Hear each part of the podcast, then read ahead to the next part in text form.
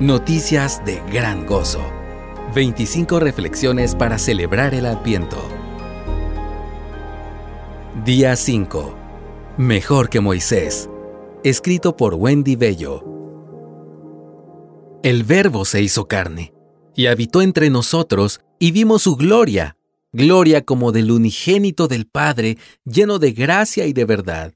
Juan dio testimonio de él y clamó, Este era del que yo decía, el que viene después de mí, es antes de mí, porque era primero que yo.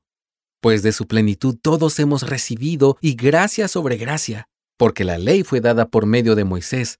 La gracia y la verdad fueron hechas realidad por medio de Jesucristo. Nadie ha visto jamás a Dios.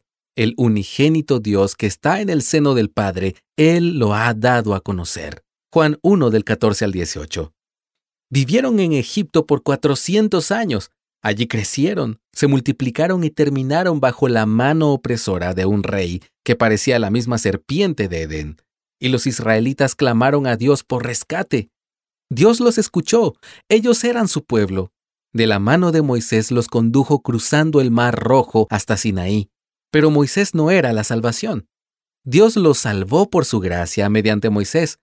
Desde allí les hizo un regalo la ley, y les mostró cómo relacionarse con Él, un Dios perfecto y santo. La ley era la manera en que podían mostrar su lealtad a Dios a través de la obediencia, pero ellos se rebelaron. Moisés fue su mediador, un vehículo de la gracia de Dios que apuntaba al día en que la gracia cobraría forma humana. Sin embargo, la desobediencia no escapó a Moisés. Sus ojos tuvieron que mirar desde lejos la tierra prometida. Moisés fue mediador en el pacto de la ley, el pacto que no pudimos cumplir. Fue un mediador que murió, que también pecó. Un mediador cuya obediencia fue imperfecta. Sin embargo, Cristo es un mejor mediador que Moisés y aún mejor que el sacerdocio que Dios estableció en el Antiguo Testamento para interceder por el pueblo. Jesucristo es el mediador perfecto y eterno poderoso para salvar para siempre a los que por medio de él se acercan a Dios, puesto que vive perpetuamente para interceder por ellos, porque convenía que tuviéramos tal sumo sacerdote, santo, inocente, inmaculado, apartado de los pecadores y exaltado más allá de los cielos. Así lo dice Hebreos 7 del 25 al 26. El Señor reveló su gloria a Moisés y declaró de sí mismo que era abundante en misericordia y verdad, en Éxodo 34:6. Esa misma frase es evocada por las palabras de Juan en el pasaje que citamos al inicio, la gracia y la verdad hechas realidad en Cristo. Con Moisés, Dios hizo un pacto. En Cristo nos dio la máxima y mejor expresión de su fidelidad al pacto. En el pacto con Moisés, Dios reveló quién era su carácter. En Cristo culminó la revelación de Dios. Él es el nuevo pacto, según Hebreos 9:15. Moisés vivió como siervo, Cristo vivió como hijo.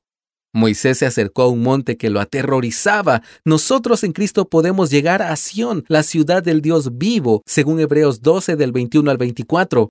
Moisés fue profeta para ellos, pero les anunció un profeta mayor que ahora tenemos en Cristo. Mira Deuteronomio 18:18 y compáralo con Hechos 7:37. Moisés fue grande, pero el Verbo encarnado y que vino a nosotros en la primera Navidad es mejor. Y en Él, en Cristo, tenemos nuestra esperanza.